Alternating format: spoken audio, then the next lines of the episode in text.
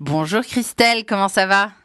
Bonjour, ça va très bien, je vous remercie. Donc vous travaillez chez AirHelp, hein, vous êtes juriste et euh, aujourd'hui je voulais vous interviewer à propos des vols retardés, c'est quand même un problème très fréquent pour les voyageurs. Et c'est vrai que quand on a son vol qui est retardé, on ne sait pas forcément quels sont les droits, on ne sait pas vraiment comment comment on doit agir concrètement auprès de la compagnie aérienne, les procédures à suivre, etc. Donc euh, voilà, ça va être le sujet de notre podcast. Alors euh, c'est pour avoir vos conseils. Alors déjà, qu'est-ce qu'il faut faire en premier lieu quand on sait qu'on a son vol qui est en retard? La première chose qu'il faut faire quand on que son vol est en retard, c'est de bien conserver tous les documents fournis par la compagnie aérienne, comme une preuve de retard. Il faut bien conserver son billet d'avion, sa carte d'embarquement. Si on est obligé de faire des frais à l'aéroport, comme des frais de bouche, il faut bien conserver les factures également, ainsi que tous les documents relatifs aux bagages euh, de tous les passagers aériens. Alors, est-ce que la compagnie, euh, question toute bête, euh, doit, doit donner un petit voucher euh, pour aller manger un truc ou alors on doit vraiment avancer tous les frais? Parce que c'est pas forcément évident pour une famille de plusieurs personnes, ce genre de, de choses, voyez? Après un retard de deux heures, la compagnie aérienne est obligée de donner un coupon pour pouvoir se restaurer à l'aéroport. Mais malheureusement, bien souvent, il y a des compagnies aériennes qui ne le font pas. Et ils ont le droit de pas le faire euh, C'est quelque chose de, de normal ou plutôt une C'est habitude? normal. Les compagnies aériennes sont tenues d'offrir ce genre de coupon aux passagers aériens. Donc il faut le réclamer, on est en droit de le réclamer, c'est légal. Absolument. Mhm. Donc à partir de deux heures de retard, on a droit à un coupon. Voilà. Et si la compagnie aérienne ne fournit pas de coupon, dans ce cas, il faut bien conserver les factures de tous les frais de restauration. Et est-ce qu'il y a une limite à ces frais de restauration? Euh, Bien sûr, on va pas aller manger du caviar. euh, je me doute que les gens sont pas complètement inconscients, mais, mais je veux dire, euh, est-ce qu'il y a une limite à peu près ou un prix moyen, un ticket moyen par personne? On a une idée de ça? Il n'y a pas de limite précise, mais il faut que ces frais restent raisonnables.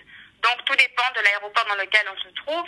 S'il s'agit de l'aéroport de Londres Heathrow, bien évidemment, on va dépenser plus qu'à l'aéroport euh, d'un aéroport, par exemple, euh, en Asie, euh, où les prix seront beaucoup moins élevés. Donc ça dépend de l'endroit où l'on se trouve. Bon, dans certains cas, euh, il y a des retards qui sont beaucoup plus longs que deux heures, ça peut arriver.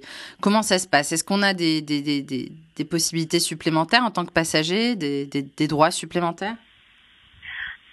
À partir de 5 heures de retard, le passager peut décider de renoncer à son voyage. Si le passager décide de ne pas renoncer à son voyage et qu'il arrive à sa destination finale avec un retard de plus de 3 heures, il a droit à une indemnisation d'un montant euh, forfaitaire prévu par le règlement européen numéro 261. Le montant de l'indemnisation s'élève à 250 euros pour tous les vols dont la distance est jusqu'à 1500 km. Une indemnisation d'un montant de 400 euros pour tous les vols intracommunautaires, c'est-à-dire au sein de l'Union européenne, dont la distance est comprise entre 1500 et 3500 km. Et pour terminer, le passager a droit à une indemnisation d'un montant de 600 euros pour tous les autres vols de plus de 3500 km.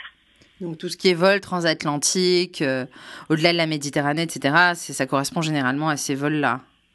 Voilà, par exemple, Paris-New York, Paris-New Delhi, un retard de plus de 3 heures donne lieu à une indemn- une indemnisation de 600 euros. C'est fou parce que moi-même, en tant que personne qui voyage quand même beaucoup hein, pour le travail, puisque voilà, je suis journaliste dans le tourisme, je suis, ça m'est arrivé plusieurs fois. En fait, ces retards de, de 3 heures et jamais personne, mais alors je vous dis, hein, nous a indiqué que on pouvait avoir droit à cette indemnisation. Alors, euh, je sais pas si c'est quelque chose que font les compagnies. euh, ben, ils se disent que peut-être on va pas leur demander, ou est-ce qu'ils sont obligés de le faire Euh, Là, franch- franchement, je me pose la question. Ou alors, je suis passée à côté de l'information. J'étais fatiguée, je sais pas. Est-ce qu'ils sont obligés de, de donner cette information aux passagers? Les compagnies aériennes sont obligées d'informer les passagers, mais elles ne sont pas obligées d'informer chaque passager un par un. Il est suffisant si la compagnie aérienne indique, met une petite affiche à l'aéroport qui indique les droits des passagers aériens en cas de vol perturbé. Et également, les compagnies aériennes n'ont pas l'obligation d'indemniser les passagers de façon automatique.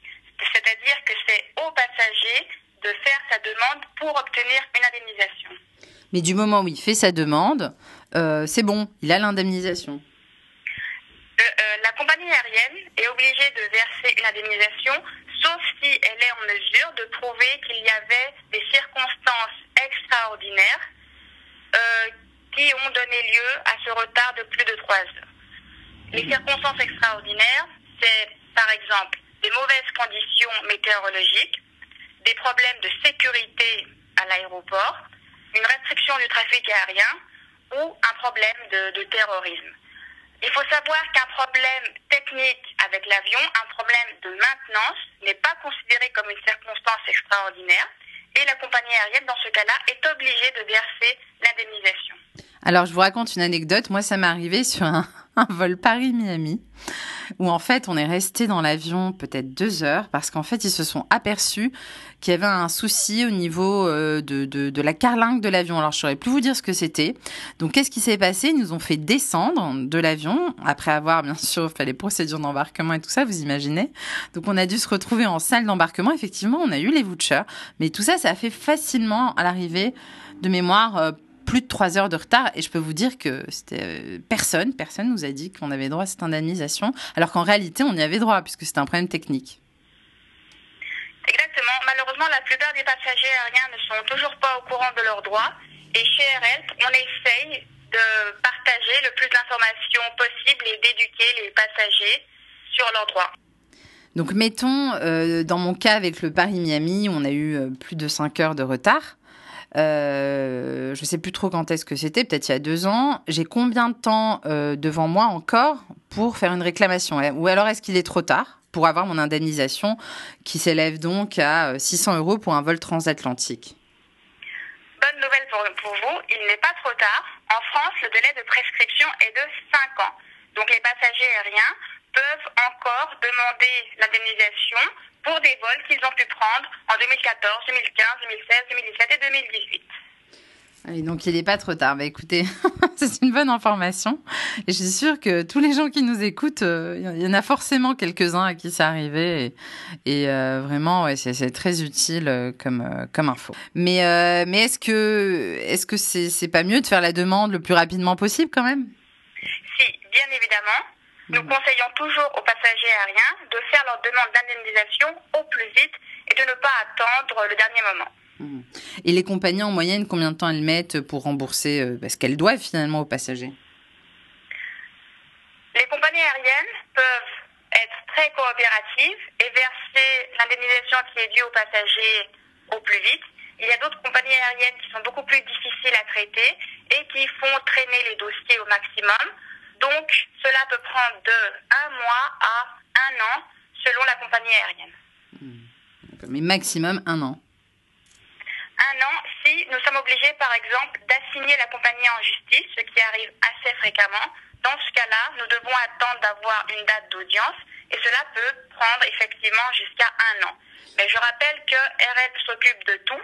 Les passagers ne doivent pas aller au tribunal, ne doivent pas parler avec les avocats les passagers doivent juste attendre que le dossier soit résolu. Mhm. Et ça coûte combien de faire ça euh, chez vous?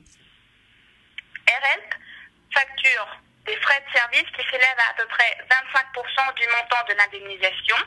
Si RL n'est pas en mesure de résoudre la demande d'indemnisation, rien ne sera facturé au passager. Donc pour le passager, le risque est zéro. Mhm. D'accord. Et si, euh, et si le passager décide de le faire seul euh, bon, il y aura les frais d'avocat, mais il peut totalement faire la démarche seul aussi. C'est juste qu'il va engager des frais euh, qui seront peut-être plus importants qu'avec vous, en fait. Alors, concernant les vols retardés, quel est le, champ d'application de la réglementation euh, qui permet d'être indemnisé, donc, dont vous nous avez parlé? Est-ce que c'est uniquement des vols au départ de l'Europe, aussi au départ de, de différents pays? Le règlement 261 est applicable aux vols au départ d'un aéroport situé dans un pays de l'Union européenne, de l'Islande, de la Norvège ou de la Suisse, quelle que soit la compagnie aérienne, par exemple un vol Paris-Miami avec American Airlines, le règlement s'applique aussi à tous les vols effectués par une compagnie européenne à destination d'un aéroport situé dans un État membre de l'Union européenne, de l'Islande, de la Norvège ou de la Suisse. Donc, par exemple, un vol Toronto-Paris avec Air France. Mhm. Donc il faut qu'il y ait l'Union européenne à un moment donné euh, dans, dans la destination ou le départ, c'est ça? Le règlement s'applique à tous les vols au départ de l'Union européenne, quelle que soit la compagnie aérienne. Par contre, si le vol est au départ d'un pays tiers, à destination de l'Union européenne, il faut que le vol soit effectué par une compagnie européenne. Mhm. D'accord, donc s'il est effectué par exemple par American Airlines au départ de Miami, ça marche pas? Non, American Airlines au départ de Miami destination de Paris, ça ne marche pas. Par exemple, Air France au départ de Miami à destination de Paris, ça marche. Mhm. Et, comment ça se fait que en dehors de l'Union européenne, euh, enfin, quand on part euh, de, de l'étranger avec une compagnie donc étrangère, ça ça fonctionne pas? Il y a une autre loi quand même qui protège les passagers, question de curiosité. Euh, malheureusement, le règlement européen n'a peut-être pas été parfaitement rédigé par les institutions européennes il y a 15 ans. Donc il est vrai que c'est un petit peu surprenant qu'il y ait cette différenciation, mais le règlement est tel et nous sommes obligés de nous y conformer.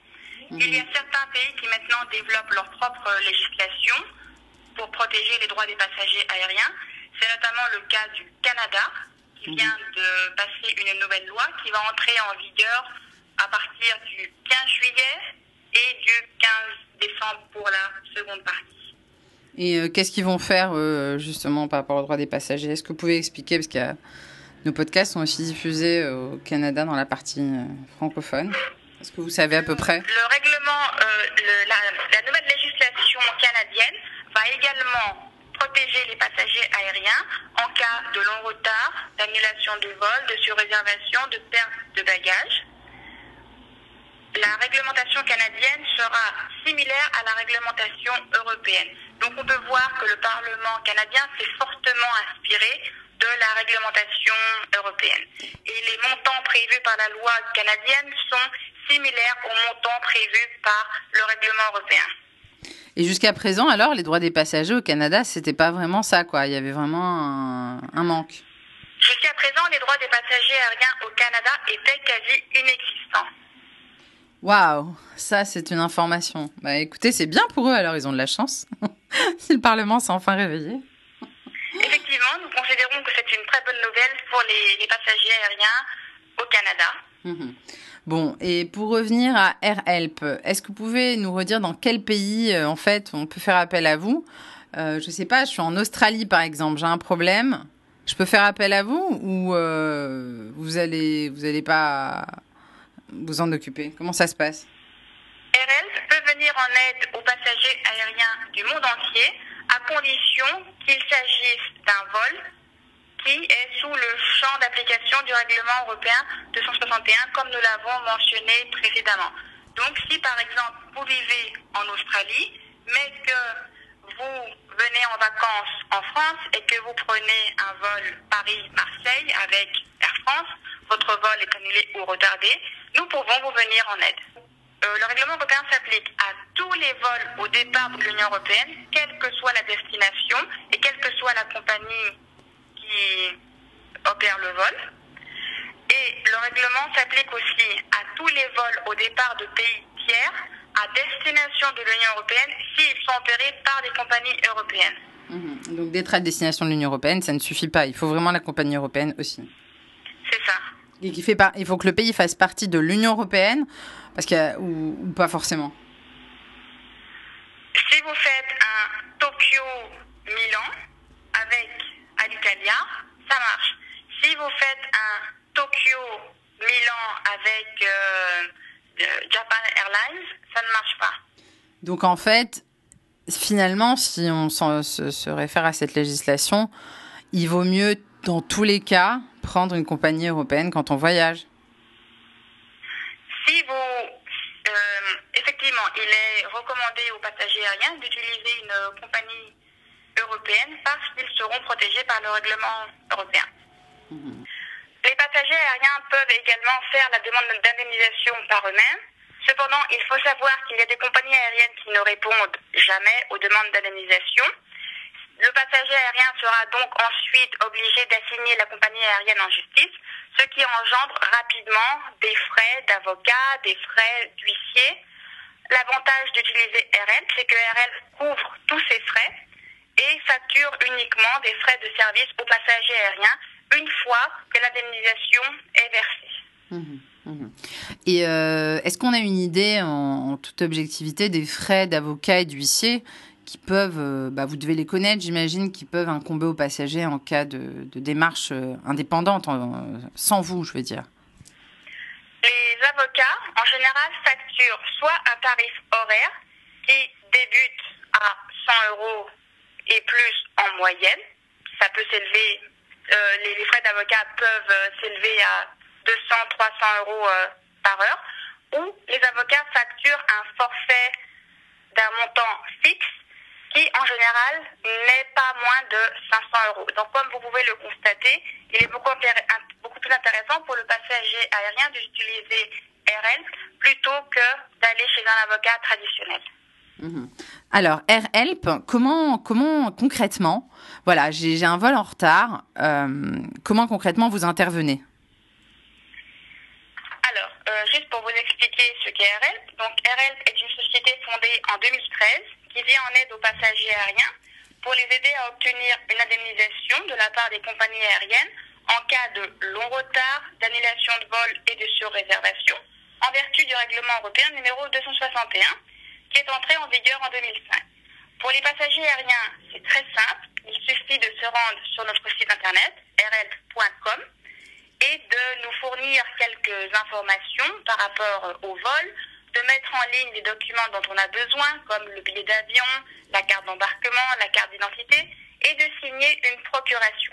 À partir de ce moment-là, RL vérifie si la demande d'indemnisation est éligible ou pas et s'occupe d'absolument tout le passager n'a rien à faire euh, jusqu'à ce que RL le recontacte pour euh, l'informer que le litige est résolu et que l'indemnisation lui sera versée. Mmh. Donc en fait, dès le moment où le vol est en retard, euh, il a tout à gagner à vous contacter immédiatement. Voilà, on conseille aux passagers aériens de contacter RL dès qu'ils arrivent à leur destination finale avec un retard de plus de 3 heures. Mmh. Sinon, on peut faire, comme vous avez dit, euh, euh, récupérer son voucher quand c'est jusqu'à deux heures de retard, c'est bien ça? Oui. Voilà. Ok. Euh, on conseille aux passagers aériens de toujours bien conserver tous les documents en leur possession.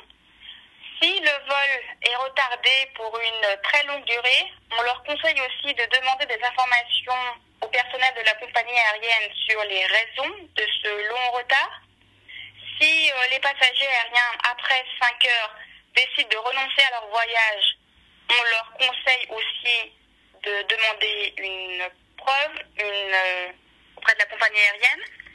Euh, on conseille aussi aux passagers de bien, de bien noter l'heure d'arrivée effective de leur avion. Et on conseille aux passagers aériens de demander l'indemnisation des frais de repas. Et pour terminer, on leur conseille aussi d'éviter de signer ou d'accepter une offre qui puisse restreindre leurs droits, comme par exemple un coupon pour un vol futur, si le passager aérien préfère obtenir une indemnisation euh, en espèces ou par euh, virement bancaire.